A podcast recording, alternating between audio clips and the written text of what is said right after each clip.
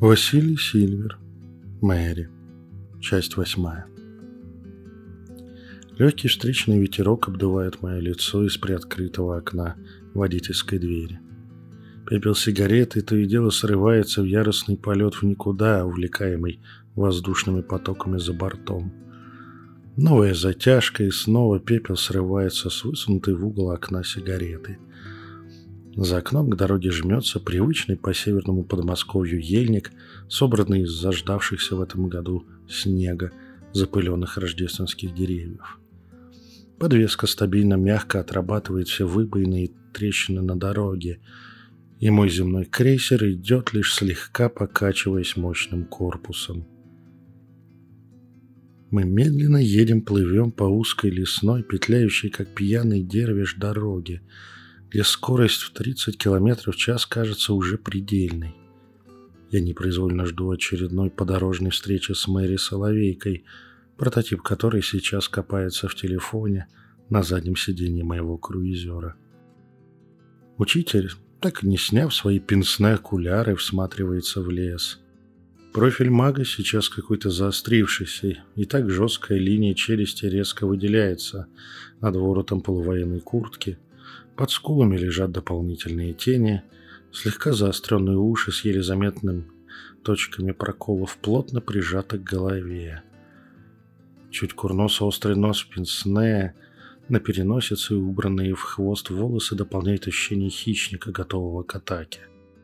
Так у меня дома один из котов выцеливает другого, чтобы внезапно выскочить и начать игру. От такого сравнения меня резко пробивает на хихи. Нервное напряжение этой поездки начинает выходить из меня через приглушенное хихиканье себе под нос.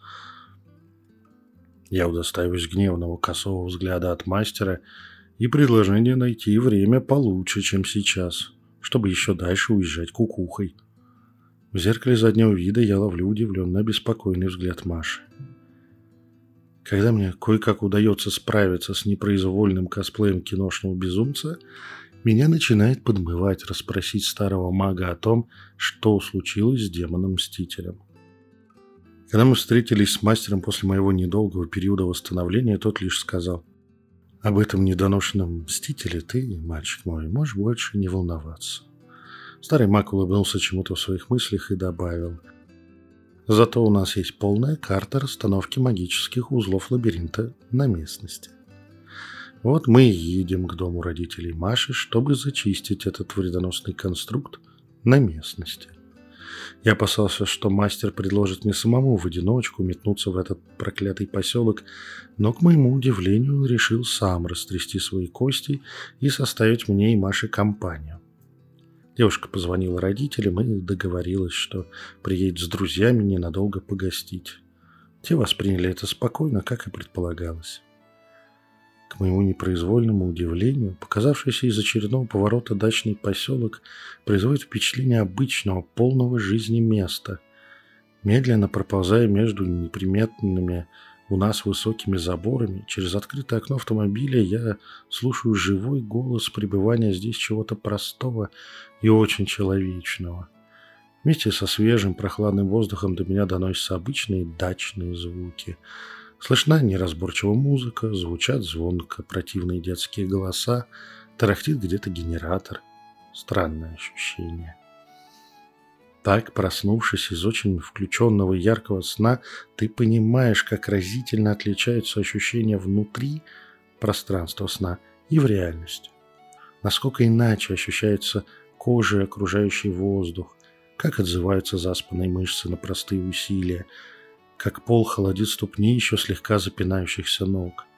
Если не быть погруженным в свои размышления или чувства, то можно заметить, сколько сенсорной информации мы получаем через свое тело каждую секунду.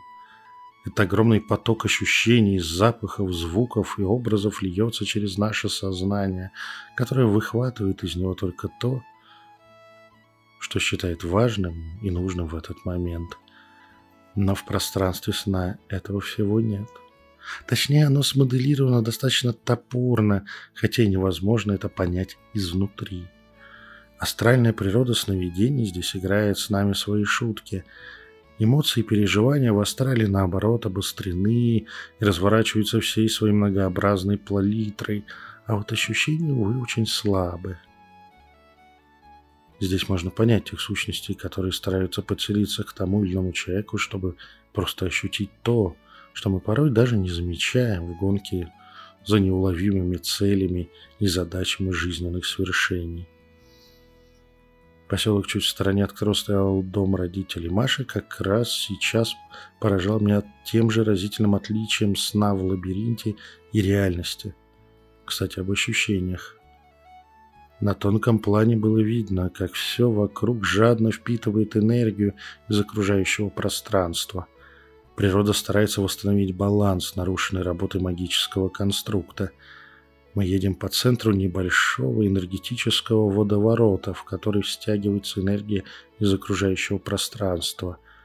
Чтобы сохранять разницу энергетических потенциалов на тонком плане, нужны особые условия, границы, разломы, линии.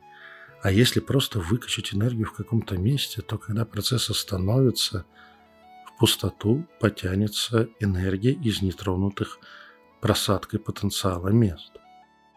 Сложно рассуждать об эфирной, да и любой тонкой энергии, не спотыкаясь о свои же представления о базовых физических понятиях.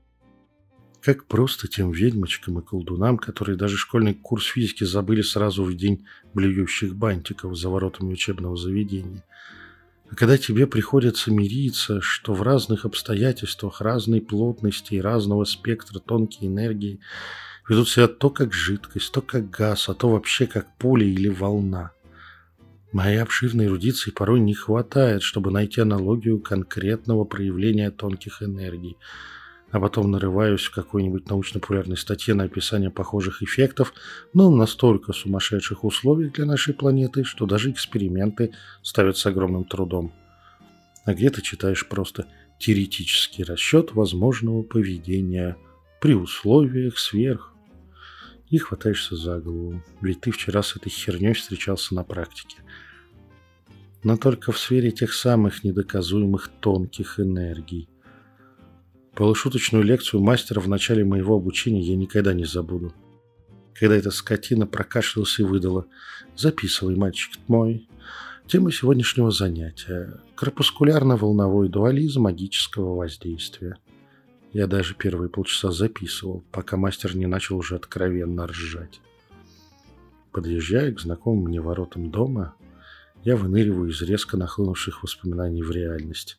Блин, все-таки присутствие старшего рядом инстинктивно расслабляет. Хрен бы я тут катался бы в воспоминаниях и размышлениях, если бы рядом утесом надежности и безопасности не сидел учитель. Мы же, блин, прям в центре одной из самых поганых магических штук, которые мне известны. Теперь на своей шкуре. Как только автомобиль притормозил у высоких ворот, створки начали раскрываться. Нас заметила камера, и кто-то из обслуги, предупрежден о нашем приезде, нажал нужную кнопку.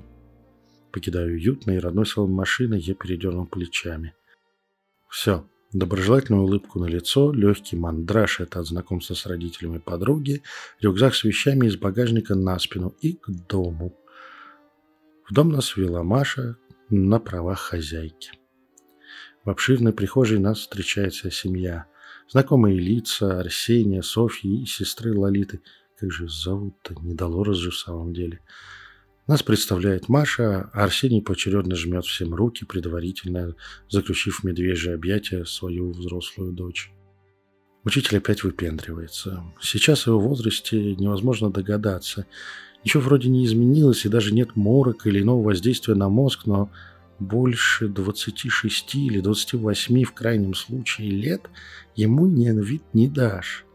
Тут работает все, изменившееся за короткую дорогу от машины до входной двери эфирное тело, моторика и микромимика, взгляд и осанка. Теперь я выгляжу самым старшим в нашей дружной компании, а мастер восторженно трясет руку Арсения, молодым голосом расписывая, как он рад наконец познакомиться с папой Маши. Ну не скотина, а? Меня-то он этому не учил. София дружелюбно и гостеприимно предлагает нам чувствовать себя как дома, только вот сестра Лолита, все-таки ее зовут Катя, как-то жмется и не сводит с меня слегка округлившийся от удивления глаз. Кстати, очень даже красивых глаз, впечатление от которых портит почти не мигающий взгляд, почти физически упершийся в мое лицо. Когда я протягиваю ладонь для рукопожатия, она как-то резко хватает меня за руку и одними губами произносит «Сильвер, ты?» Я выпадаю в осадок, пытаясь в бешеном темпе вспомнить все возможные варианты нашего знакомства, кроме приключений, наведенных лабиринтом. Но нет. Я бы не забыл знакомство с этой Катериной, да и вспомнил бы о нем гораздо раньше. Да, это мой ник. Я часто так представляюсь. Мы знакомы. Я решаю развеять все сомнения здесь и сейчас, боясь сойти с ума от перевыбора вариантов. Нет, мы не знакомы с тобой. Девушка осекается, гораздо увереннее жмет мою руку и уже гораздо спокойнее добавляет. Простите, мне показалось, что я видела вас во сне. Боговец, курва. Надеюсь, она не увидела все варианты нашего общения в лабиринте как сны. Кажется, эта мысль отразилась на моем лице, так как у нас вместе с Катей Лолитой начинает заливать краской лица. Мы слишком резко и дерганно разрываем рукопожатие. Как хорошо, что все внимание на себя уже собрал мастер, расписывая невеликие наши приключения в дороге. Софья, чуть вклинившись в его поток сознания, говорит, что Мэри уже все подготовила, и нас она проводит в гостевые комнаты, после чего мы сможем привести себя в порядок после дороги.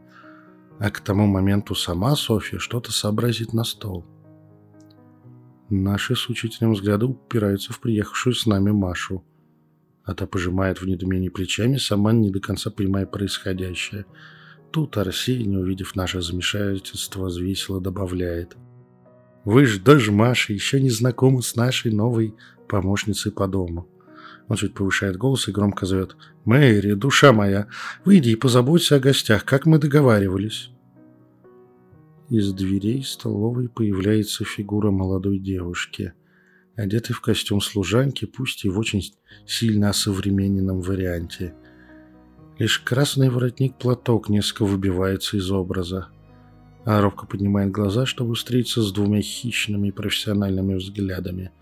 Перед нами стоит девушка-нечисть. Классическая соловейка.